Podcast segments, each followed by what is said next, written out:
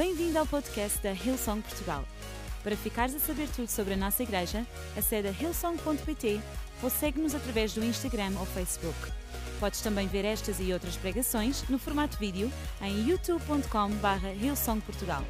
Seja bem-vindo a casa.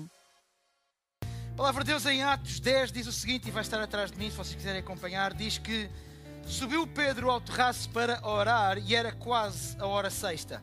E tendo fome quis comer, e enquanto lhe preparavam a comida, sobreveio-lhe um arrebatamento de sentidos.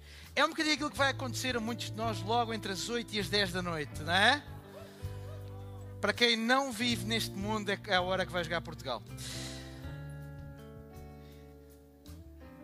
Ele viu o céu aberto e um vaso que descia, como um grande lençol atado pelas quatro pontas e vindo para a terra. E no lençol havia de todos os animais, quadrúpedes e répteis da terra e aves do céu. E foi-lhe dirigida uma voz que dizia: Levanta-te, Pedro, mata e come. Mas Pedro disse: De modo nenhum, Senhor, pois nunca comi alguma coisa comum e imunda. E segunda vez a voz lhe disse: Não faças tu comum ao que Deus purificou. E isto aconteceu três vezes e então o vaso tornou a recolher-se no céu. Senhor, eu oro pela tua palavra para que ela possa ter um efeito, Paizinho, no nosso coração, como só a tua palavra e o teu espírito conseguem ter, Senhor. Que ela transforme o mais profundo do âmago do nosso ser, Senhor, e penetre na nossa alma, Senhor, como uma espada afiada, Senhor. Paizinho, para que nós possamos ser cada vez mais à imagem do teu filho Jesus. E é isto que oramos em nome de Jesus. E toda a igreja diz: Amém. Podem se sentar. Obrigado, banda.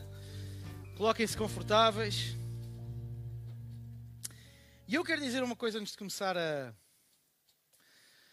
a, a, a, destrinçar esta passagem. Quero começar pelo versículo 16. Originalmente eu não ia ler o versículo 16, mas depois de ter preparado esta mensagem, uh, eu senti o Espírito de Deus de uma forma muito forte a trazer-me ao coração aquilo que aconteceu no versículo 16. Este versículo diz que aquilo que nós lemos aconteceu três vezes a Pedro. E que depois da terceira vez, a Bíblia diz que o vaso se recolheu no céu. Ou seja, aquela voz, todo aquele aparato que Pedro tinha visto, desapareceu.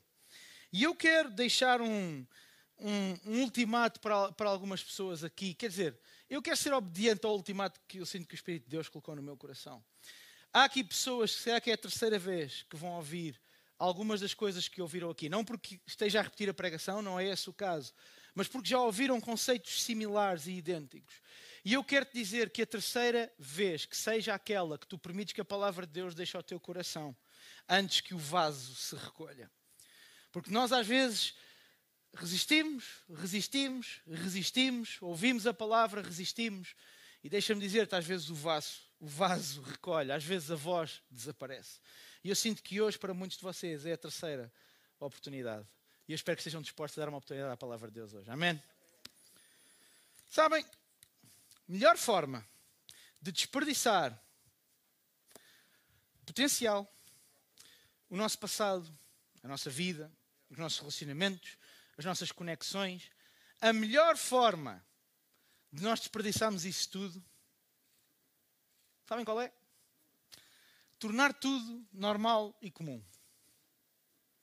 Todos vocês têm um trajeto, seja de carro, seja de transporte público ou de outro meio de transporte qualquer. Todos vocês têm um trajeto que fazem até casa, não diria diariamente, se calhar até diariamente, mas pelo menos algumas vezes. E todos nós temos os nossos olhos muitas vezes estão treinados para aquilo que nós costumamos ver, que não nos apercebemos das, da casa, das cores, da estrada, dos buracos às vezes da estrada, até que alguma coisa muda. E quando alguma coisa muda, então os nossos olhos parece que despertam alguma coisa. Ah, casa, aquela casa não estava ali, ou aquele buraco não estava ali, ou então, olha, já arranjaram esta estrada, ou sei lá, tantas coisas, não é? Ou mudaram isto, ou pintaram a casa de outra cor. Porquê? Porque ao passar tantas vezes, os nossos olhos tornam comum aquilo que nós vemos. E, e, isso faz com que nós, muitas vezes, não, não consigamos ver, não consigamos discernir. E esse é um princípio que se aplica não só ao, ao, sentido dos nossos olhos, mas também ao sentido do nosso paladar, ao nosso tato. Ou seja, coisas que às vezes, quando se tornam normais, nós deixamos de ter a mesma percepção e a mesma forma de sentir. Ora, isto também se aplica à nossa vida. O que acontece é que nós, muitas vezes, e eu estou, a usar a palavra comum, aliás, a palavra hoje é textualmente o que está no versículo 15, o título que é Não faças tu comum ao que Deus purificou.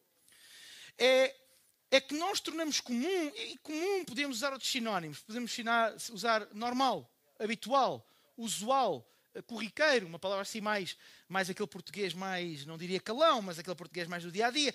Montes de palavras que nós podíamos usar que, que é aquilo que nós muitas vezes uh, uh, uh, colocamos um, um, um selo, um rótulo a coisas da nossa vida. Tornámo-las comuns. Dizemos assim, bom, e, e, o problema é só um. Da mesma maneira que os nossos olhos muitas vezes não, não conseguem discernir quando alguma coisa é comum, da mesma maneira nós na nossa vida nós não, nós não conseguimos usufruir do poder quando nós rotulamos alguma coisa de comum. Ou seja, nós quando nos habituamos a alguma coisa, nós quando colocamos alguma coisa naquela caixinha que diz normal, isto é habitual, nós estamos a retirar o poder que essas coisas têm na nossa nossa vida. E há certamente na minha e na tua vida uma enorme imensidão de coisas que nós andamos a rotular de normal e com isso nós estamos a usar a menos e estamos a, a, a ignorar o poder que elas têm. Mas há aqui uma coisa muito interessante nesta frase.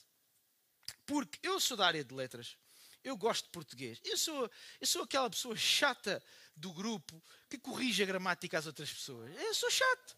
O chamado nazi da gramática. Nazi grammar. Vai coisa assim, né? No inglês. Eu sou, eu sou. E, e como nazi da gramática, olha para aquilo e assim: epá, o que é que, o que, é que isto quer dizer? O que é que, desde quando é que a palavra comum é antónimo da palavra purificar? Ou seja, é contrária. Desde quando? Qual é o livro de português? Qual é o dicionário de antónimos e sinónimos em comum é o, é o contrário de, de, puro. Não faz sentido, pois não? Então aqui o vosso amigo pensou assim, bem, se calhar o tradutor da Bíblia há uns anos teve um assomo de, opa, liberdade, quem traduz Chabrícios, eu, eu, traduzo muitas coisas, e quem traduz Chabrícios, tem que encontrar uma forma melhor, e fui ao grego, aliás, eu não preciso ir ao grego, todos vocês sabem que eu sou um tremendo especialista em grego, e no texto original grego estão duas expressões é a expressão koino, que significa comum, e a expressão, reparem bem na categoria do grego, é katarizan. Eu até estou chateado de vocês ficarem surpreendidos. Vocês deviam ser. Quer dizer, lá estão vocês a tornar comum uma coisa que Deus purificou. Perdeu rápido. Que significa algo que foi limpo, purificado. E portanto, lá se foi a minha teoria de que o Ferreira de Almeida teria tido, ou, ou os posteriores tradutores, teriam tido um assombro. Não, não, não. É exatamente o que está no texto original, no, no, no grego, pelo menos. E de repente eu pensei assim: bom, então o que é que se passa aqui? Então porquê que comum é um antónimo de puro? Porquê é que a Bíblia, porquê é que o, o anjo, eu comecei a pensar, será que nós não estamos a desperdiçar coisas porque estamos a considerar como não puras coisas só porque as achamos comuns. Estamos a considerar que elas não são passíveis de ser utilizadas por Deus para a nossa vida só porque nós achamos que elas são normais e são do dia a dia. Será que nós estamos a perder a, a, a, a, imensidão das nossas experiências, das nossas conexões, das coisas que nós aprendemos até hoje, da nossa jornada, dos erros, das vitórias, das lutas, das derrotas, porque dizemos assim: isto é normal, isto é comum e, portanto, é impossível Deus usar isto. Só assim faz sentido que seja esta a, a contraposição, a justa posição, aliás, que está a ser feita neste versículo. Deixa-me dizer-te uma coisa: se tens fome, e eu sei que a hora do almoço está-se a aproximar, mas não é dessa fome que eu estou a falar. Se tens fome, isto é para ti. Andamos a orar montes de vezes para Deus nos dar alguma coisa, nos abrir uma porta, nos ajudar com o nosso testemunho, nos ajudar com a nossa vida, nos dar uma oportunidade, fazer alguma coisa diferente, ou até para Ele revelar alguma coisa, para Ele nos levar a algum lugar. E a minha aposta é muito simples. Eu acredito que muitas vezes nós estamos a orar e a orar, Senhor, eu tenho fome demais. Ele diz assim: tu tens a experiência, tu tens a jornada, tu tens a caminhada que precisavas ter, tu devias era estar a usar isso tudo e em vez de estás a arrumar no comum, naquilo para o qual tu já nem olhas, teus olhos já nem estão habituados a isso, em vez de estás agarrado e olhar para o comum, torna isso na tua vida, assume isso, traz isso para a frente, traz isso para a frente do teu testemunho, o que tu já aprendeste, o que tu já passaste, o que tu já fizeste, por onde tu já andaste, as conexões que tu tens, tu, tu, que tu tens, põe isso tudo a trabalhar, porque tudo o que tu precisavas, tu já tens. E nós andamos a orar orações de fome e a pedir a Deus, Senhor, dá-me assim, eu dou-te o quê? Eu já te dei. Tu tens uma experiência que se tu assumisses, se calhar poderia ser o teu testemunho, a tua ajuda para dezenas, para centenas de pessoas. Tu tens as conexões, aquelas pessoas, se calhar tu passas a vida a achar que são a normalidade da tua vida, os teus amigos, os teus conhecidos, as pessoas com quem te encontras, as pessoas que fazem parte da tua vida e tu estás sempre a chutá-las para o canto do normal, as batalhas que tu já passaste, tudo isso, se tu quiseres, eu acredito que Deus às vezes está a olhar lá para cima, cá para baixo e dizer assim: meu Deus, a experiência que tu já tens, a jornada que tu já tens, as conexões que eu já te dei, os dons que eu já te dei, tu já podias estar a usar isso, esse é que é o teu mais. Esse é que é o teu mais. Mas nós, é tudo normal. É tudo normal. Eu tenho um dom para fazer isto. Ah, é normal, há mais pessoas que têm. A gente às vezes, nós dizemos muitas vezes, e com razão, que cada um de nós é único. E, é, e isso é verdade pura e dura. Mas nós somos únicos por uma razão nós somos únicos, não é só uma questão de, de, nós sermos únicos na nossa criação, que também o somos, mas nós somos únicos porque a nossa jornada até aqui é única. A mensidão de experiências e de vivências que nós tivemos é única. Se tu não usares a tua vivência, se tu não usares a tua experiência, ninguém vai usar, sabes porquê? Porque ninguém mais a tem. Eu não quero contar aqui a minha história porque ia gastar tempo e o tempo é precioso. Mas há alguns meses, há um ano e tal, há um ano, vai fazer um ano para o mês que vem. Eu, eu tive um esgotamento. Caí para o lado. Caí para o lado. Passado alguns meses, publicamente eu assumi o que tinha tido. E para mim era, uma, era um processo tão natural, tão óbvio. É normal. Se uma pessoa desaparece de um dia para o outro, é normal que as pessoas queiram saber. É, é normal que nós queiramos dizer: olha, está tudo bem, aconteceu isto, mas olha, muito obrigado pelas vossas orações, blá blá blá blá. E eu fiquei chocado, não, não me entendam mal, mas eu fiquei chocado porque uma grande parte das reações que eu obtive foi pessoas a dizer: Uau, tens uma coragem tão grande, uau, porque, epá, eu era incapaz de fazer isto assim. Como assim? Pensem bem, se vocês tivessem passado por uma questão que tivesse a ver com a saúde da mente, vocês preferiam ouvir alguém que nunca passou, que não faz ideia do que é que está a falar, que nunca passou, que até pode ter boas ideias, até pode ter bons conceitos acerca disso, ou alguém que passou, ultrapassou, está vivo, continua, volta a fazer o que estava a fazer. O que é que vocês Quem é que tem autoridade para falar? E de certeza que na tua vida tu tens coisas que tu passaste, tu fizeste, lutas, vitórias e derrotas, que há pessoas que estão à espera de ouvir o teu testemunho, porque como tu passaste por lá, tu tens uma autoridade que o Ruben, ou o pastor Mário, ou qualquer outra pessoa que vier aqui não tem, porque nós podemos saber muito, estudar muito, e graças a Deus o fazemos, mas falta-nos em muitas situações a autoridade de quem pode dizer com propriedade, olha, eu sei o que é que estás a passar, eu passei por isso, mas eu também sei que Deus está contigo e tu podes passar por isso, tu podes sair mais forte. Não é conversa blá blá blá de, motiva, de, de, de, orador motivacional. Não é conversa de, quem não sabe, de quem nunca passou. É conversa de quem esteve no terreno, quem levou pancada e quem se levantou e quem viu Deus fiel em todo o tempo. Quem é que achas que tem autoridade? Então porquê é que estás a tirar a tua autoridade pelo, pela janela fora ao esconder lutas que tu tiveste no teu passado, ao esconder erros que tu cometeste no teu passado, coisas às vezes que tu decidiste mal, mas também circunstâncias que vieram à tua vida, o que, qual é a autoridade que tu estás a tirar janela fora ao não dizer este sou eu, isto foi o que eu fiz, mas graças a Deus já não sou isso, eu saí melhor, eu saí mais forte.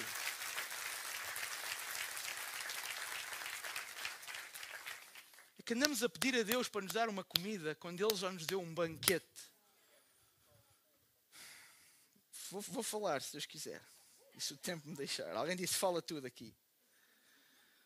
E deixa-me fazer outra pergunta. A reação de Pedro, quando o lençol desce e a Bíblia diz animais, répteis e aves. Pedro diz uma coisa.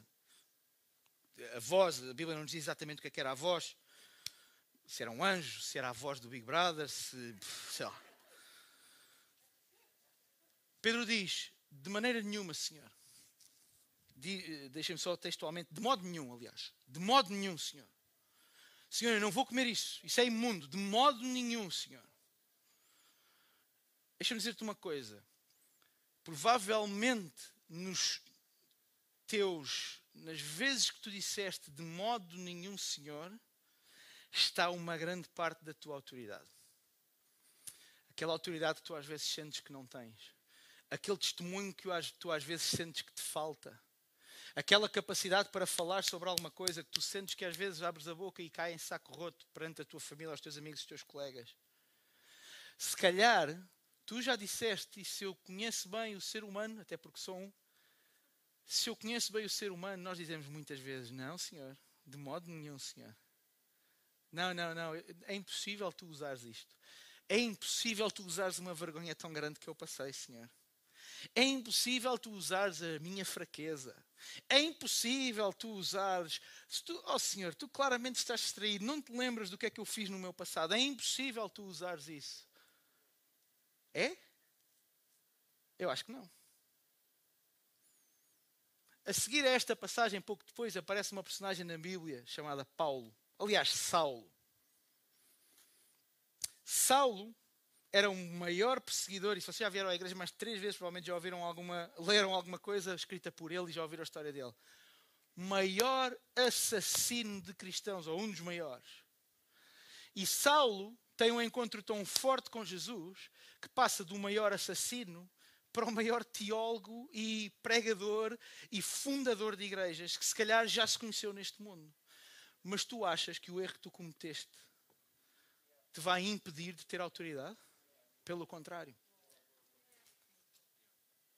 Mas agora tu precisas de fazer uma coisa. Que eu também preciso de fazer. É que em vez de gastarmos o nosso tempo e a nossa energia em tapar aquilo que já foi, porque temos vergonha de, em esconder para que ninguém veja, em pôr em caixas não só de impuro, mas também de comum. Ou seja, isto é normal. Ah, boa, Deus fez isso, isto é normal. É começar a dizer: bom, esta é a minha experiência. Esta é a minha vida. Este é o meu testemunho. E começares a agarrar naquilo que tu já tens, naquilo que já aconteceu na tua vida, dizer assim: Eu vou agarrar nisto, eu vou fazer alguma coisa disto, eu vou ajudar alguém com isto. Eu vou deixar de dizer de modo nenhum, Senhor, de modo nenhum que tu vais usar a maneira como eu destruí a minha família. De modo nenhum que tu vais usar a forma como o meu negócio foi à falência. De modo nenhum que tu vais usar as más decisões que eu tomei. De modo nenhum que tu vais usar a minha doença. A sério? A sério. Deixa-me dizer-te uma coisa. Essa experiência que tu andas a esconder é muito provavelmente aquilo que te vai dar a maior autoridade para tu chegares aos lugares e chegares às pessoas. Ninguém quer ouvir a história do Mr. Perfect. Ninguém quer ouvir a história de, daquele, de, daquele que nunca se enganou, daquele que fez tudo bem, teve uma vida impecável. Para já porque é mentira e todos nós sabemos isso no fundo do nosso coração, é ou não é verdade? O que toda a gente quer ouvir, e é aí é que está escondida a bondade e a graça de Deus, é a história daqueles que às vezes ainda estão no meio das lutas daqueles que às vezes ainda estão no calor do enfrentar o momento, de rebater e dizer: Epá, isto tem dias que é difícil, mas pela graça de Deus Ele está comigo. E a minha família foi reconstruída, e a minha empresa foi reconstruída, e Deus deu-me uma nova oportunidade. O meu ministério foi reconstruído. Deus deu-me uma nova oportunidade. A Bíblia tem uma expressão muito interessante e que eu creio que se aplica a muitos de nós e a muitos da nossa vida. Nós às vezes damos um tiro e achamos que tudo o que temos é um tiro para dar. É mentira. É mentira. Tu podes dar um tiro, falhar redondamente e Deus dá-te uma oportunidade. Desculpa a metáfora de armas, eu sei. Mas Deus dá-te uma oportunidade mesmo quando tu erras. Tu se calhar estás aqui, meteste os pés pelas mãos, em alguma área da tua vida e tu dizes assim, é impossível. Eu deixa-me dizer-te, para Deus não há impossíveis. E a tua vergonha de hoje é a tua plataforma de amanhã.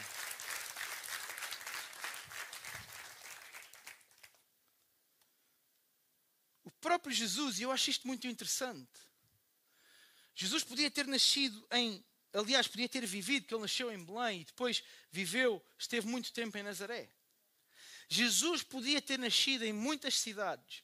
Porquê é que Deus foi escolher a cidade sobre a qual, por exemplo, Natanael, a determinada altura, diz que alguma coisa vem boa, vem de Nazaré? Quando Natanael está a falar com Filipe e diz assim: Ó oh, Filipe, tenha juízo, mas de, de Nazaré? Perdeste a cabeça. E eu sei que muitas vezes tu dizes isso: ah, mas, oh, Deus, alguma coisa de bom pode vir depois do que eu fiz, depois do que eu passei, alguma coisa. Sim. Esta é a resposta, sim. Mas tu precisas de fazer alguma coisa em relação a isso. Tu precisas de deixar vir à luz do dia, se calhar, as tuas derrotas de ontem, para mostrar que é possível ser derrotado e levantar-se da derrota. Tu, tu, tu, tu, tu tens de começar a entender que mais importante do que aquilo que aconteceu e do qual tu tens vergonha é que isso aconteceu, mas que tu hoje estás vivo. E tu podes ainda não ter tido, não ter chegado tudo, não ter alcançado tudo, não ter a vida perfeita e provavelmente vão-se acabar os teus dias na terra e tu não vais ter a vida perfeita, mas no teu passado está aquilo que vai servir para alguém poder levantar a cabeça e dizer: Eu estou a ver o exemplo de que Deus fez com alguém que passou pelo mesmo do que eu, aquilo que eu se calhar achava que não era possível eu me levantar. Aquilo que se calhar eu achava que era impossível Deus usar. Aquilo que se calhar a religião me ensinou que Deus não gosta, não quer, não ama, não olha, não vê. Mas está ali alguém que passou pelo mesmo e está a dizer que é possível. E a vida dele está a mostrar que é possível. Que das ruínas saiu alguma coisa bela, linda, extraordinária. Não tornes impuro um passado e uma experiência que Deus já purificou. Quando Jesus morreu na cruz, Ele também morreu pelos erros que tu já cometeste, para que tu os possas usar para a glória dEle. Acho que deixei este ponto claro, não deixei? Pessoal em casa, sim? Ponham aí no chat. Agora, porquê é que Pedro reagiu daquela maneira? Porquê é que a Bíblia diz que se estende um lençol, devia ser grande para vir do céu até à terra. Às vezes dava-me jeito nas noites em que um dos meus filhos acha que a minha cama é a cama dele. Esta noite levei um pontapé na cara do meu filho mais, mais novo, porque ele achou que queria dormir, do mais velho, aliás, ele achou que queria dormir destapado. Eu estava com um frio desgraçado. E então, quando eu o tapei, ele ficou zangado, mandou-me um biqueiro, mas daqueles mesmo assim: isto é, isto é a lutador do UFC, se calhar vou apostar nisso.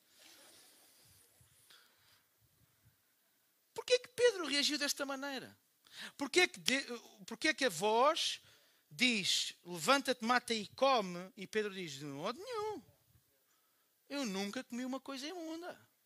Eu nunca comi uma coisa que não fosse purificada. A razão está lá em Levítico, eu não vou lá, onde muitos destes animais, e de forma muito mais específica, estão uh, uh, indicados como coisas que não se devem comer e blá blá blá e blá blá blá. Mas o mais interessante é que algumas semanas, eventualmente meses antes, em Mateus 15, Jesus diz o seguinte: o que entra pela boca não torna o homem impuro. Antes, o que sai da sua boca é que o torna impuro. Ok, nós sabemos que Pedro era discípulo de Jesus, mas pode ter acontecido que Pedro, pá, naquele dia não estava lá. Pedro naquele dia tinha tido uma consulta no médico e teve que abandonar às três. Quem perceber esta referência é o mestre das redes sociais. Ah, pá, eu não posso explicar, não tenho tempo. Uma consulta, não pode ir. Ok, pode ter acontecido. O problema é que o versículo 15 desmente esta teoria porque diz que Pedro pediu a Jesus: explica-nos o que é que queres dizer com esta parábola. E Jesus diz-lhe: vocês não compreendem, não percebem que o, tudo o que entra pela boca vai para o estômago e é lançado da latrina. E vocês ainda acham que a Bíblia não foca certos aspectos, até de saúde gástrica, a Bíblia nos fala. Mas o que sai da boca provém do coração e é isso que torna o homem impuro. Vocês acham que as palavras de Jesus estão a deixar alguma dúvida? Jesus está a dizer: esqueçam, esqueçam o come, porque o que não é o que vocês comem que vos torna impuros, é o que vocês falam que vos tornam impuros. Pedro estava lá. Pedro ouviu as palavras originais, pediu a Jesus para explicar, Jesus explicou, e ainda assim Pedro perante aquela imensidão de animais, virou-se assim: nunca, nunca, Senhor, alguma vez eu ia comer uma coisa impura. Sabem porquê? Porque Pedro tinha sido criado a acreditar que coisas, havia coisas que ele podia comer e havia coisas que ele não, não, não podia comer. Era proibido, eram, eram imundas, não eram dignas de ser comidas. Era a tradição e era um ensinamento que ele tinha. Sabem qual é o maior inimigo da revelação nova? Sabem qual é o maior inimigo do propósito? Propósito, muitas vezes, é a revelação nova que nós recebemos para o nosso futuro. É o pensamento antigo. É tradição. Nós sempre fizemos de uma maneira. Eu fui eu criei-me, eu, eu fui criado, eu fui, eu cresci a ouvir que Deus não gosta que eu faça X, Deus não gosta que eu faça Y, não faças isso, não Deus não gosta de ti. E aquilo enfia-se, desculpa a expressão, na nossa mente, no mais profundo da nossa mente, e depois nós chegamos à idade adulta e, e, e, utilizamos isto exatamente como é. Eu cometi um erro, Deus não gosta de mim. Eu fiz isto, Deus não gosta de mim. Deus não gosta de mim. Porque eu errei, porque eu fiz isto, porque eu desperdicei, porque eu... Deus não gosta de mim. E deixamos que a tradição e aquilo que nós aprendemos matem a revelação nova que está depois também escrita pelo apóstolo, pelo, pelo uh, apóstolo Paulo, quando ele diz que todas as coisas contribuem para o bem daqueles que amam a Deus. Quando Ele nos relembra que não há nada que nós possamos fazer que não possa contribuir para o nosso bem, para o nosso crescimento, nós deixamos que isto se coloque na nossa mente. Conhecimento antigo é o maior inimigo daquilo que Deus quer fazer com o teu futuro. Tu precisas de te alimentar e tu precisas de te alimentar com conhecimento novo. Tu precisas de pedir a Deus para te dar abertura de espírito e abertura de mente para ouvir a Sua palavra e destruir crenças que estão metidas na nossa mente há anos, desde que muitas vezes nós crescemos. Não é preciso ter crescido na igreja, bem pelo contrário.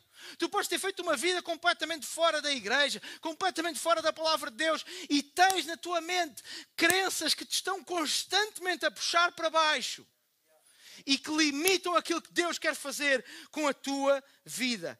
Nós precisamos de deitar fora as percepções antigas, as tradições que não têm razão de ser. E, e, e nós precisamos de nos livrar de tudo isso. Porque senão somos nós que estamos a dizer que não vamos usar coisas que Deus trouxe à nossa vida não vamos usar dons que Deus trouxe à nossa vida, não vamos usar a jornada única que Deus nos permitiu desfrutar até aqui, com as suas coisas boas e com as suas coisas más, com os seus momentos altos e com os seus momentos terríveis. E vamos desperdiçar isso e vamos tornar comum, ou seja, sem importância, uma coisa que Deus já purificou. E é muito interessante porque esta pequena história muda para já muda o sentido em boa parte do livro de Atos, mas muda também a, a vida de Pedro. Porque até aí, Pedro e grande parte daqueles que seguiam Jesus falavam para aquele que eles consideravam ser o povo eleito, os judeus. O povo eleito, o povo hebraico, os descendentes, a, a, a família direta, aquele povo. E é esta, é esta passagem, é esta aparição, é este anjo, sei lá, o que é, que ao aparecer a ele e ensinar isto a Pedro, muda a maneira como Pedro via as coisas. Deixa-me ler os versículos que estão a seguir. Versículo 17, logo a seguir, diz que estando Pedro a duvidar acerca do que é que significava aquela visão, eis que homens enviados por Cornélio, e Cornélio era um centurião romano, alguém muito importante, pararam à porta e perguntaram pela casa de Simão, Simão Pedro. Chamaram Simão, que morava ali, e Pedro começou a pensar naquela visão, e o Espírito lhe disse: Três homens vão procurar-te, levanta-te, desce, vai com eles e não duvides porque eu os enviei. E Pedro desceu para junto dos homens que lhe foram enviados por Cornélio e disse: Sou eu, sou eu quem vocês estão à procura. Por que é que vocês estão aqui? Qual é a causa por que estáis aqui? E eles disseram: Cornélio, centurião, varão justo e temente a Deus, e que tem um bom testemunho de toda a nação dos judeus, foi avisado para que te chamasse a sua casa e ouvisse as tuas palavras. E então, chamando-os para dentro, o recebeu em casa. E a Bíblia a seguir diz que depois Paulo, uh, desculpem, Pedro foi com estes três homens até à casa de Cornélio. Por causa desta mudança, Pedro começou a pregar o evangelho aos que não eram judeus, aos chamados gentios. Porque Pedro percebeu, espera aí, espera aí, isto não é uma questão de pureza ou de. Isto é, isto é para todos. Isto é para todos. E Pedro teve a oportunidade, ele nem tinha, a Bíblia diz que ele ainda estava a tentar processar o que é que estava a acontecer, e ele tem a oportunidade de pôr em prática a visão que ele tinha tido. E aquilo atacou-lhe forte. Porque ele, lá está, o que é que acontece quando, uma, quando alguém, quando a gente fica a pensar, tipo, epá, o que é que isto quer dizer? é sinal que aquilo mexeu connosco. Aquilo mexeu com Pedro. Aquilo mexeu com Pedro. A ponto de Pedro perguntar-me: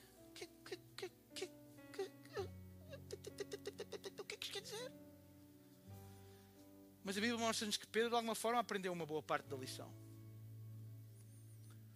Porque ele não disse que não aos homens de Cornélio, aos romanos. E a Bíblia diz que por causa disso, Pedro, aliás, depois de passar algum tempo, eh, passado poucos versículos, veio o discurso de Pedro na Cesareia. Não só a Cornélio, mas àqueles que dependiam dele, da sua família, dos seus empregados e provavelmente uma grande parte de pessoas importantes naquela cidade do Império Romano. E eu quero te dizer uma coisa, para te preparar para aquilo que está a vir. Os homens de Cornélio também vão bater à tua porta. E vão te obrigar a pensar assim: por aquilo que eu tenho pensado até aqui, eu ia dizer que não a isto. Mas espera aí, eu não vou tornar comum aquilo que Deus já purificou. Eu sei que isto sai fora da caixa, eu sei que isto é fora do normal, eu sei que isto é desconfortável, eu não sei bem onde é que. Mas eu acho que isto são os homens de Cornélio a bater à minha porta. Eu vou deixá-los entrar. Eu vou deixá-los entrar. Talvez uma oportunidade para tu partilhares o testemunho, o teu testemunho como tu nunca partilhaste. E abrires partes da tua vida que tu nunca abriste. Deixa os homens de Cornélio entrar. Talvez tens que tomar uma decisão ousada. Há uma coisa que está no teu coração, mas tu pensas a tradição antiga, o dinheiro, o bem-estar, isto, aquilo, o mudar disto, o mudar se calhar de, de, de, país, o mudar de cidade, se calhar tu estás a ouvir em casa. Os homens de Cornélio vão bater à tua porta. E eu acredito que estes homens, figuradamente, vocês entendem o que é que eu estou a falar, vão bater à tua porta e vão desafiar, vão te desafiar a agarrares naquilo que tu sempre pensaste e a agir de forma diferente. E vão te desafiar a tornar extraordinário aquilo que tu sempre consideraste comum.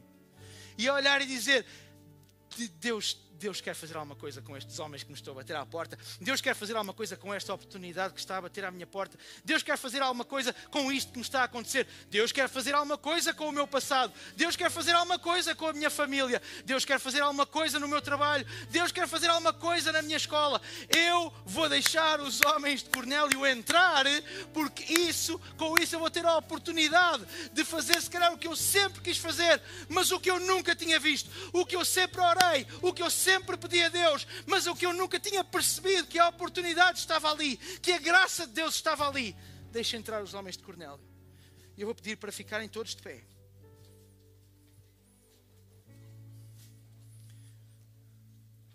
Eu vou pedir mais dois minutos do vosso tempo. Eu estou mesmo quase a terminar. Bem como a nossa reunião.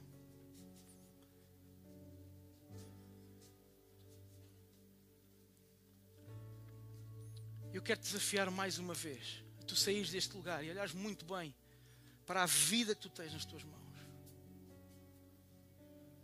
e deixares de tornar comum e impuro aquilo que Deus já purificou, aquilo que Deus já limpou, ao enviar o seu Filho Jesus para morrer por nós na cruz, de uma forma tão poderosa que nem a morte o pôde conter. E a palavra de Deus diz: três dias depois ele se levantou dos mortos e conquistou vida e vida com abundância para ti para mim.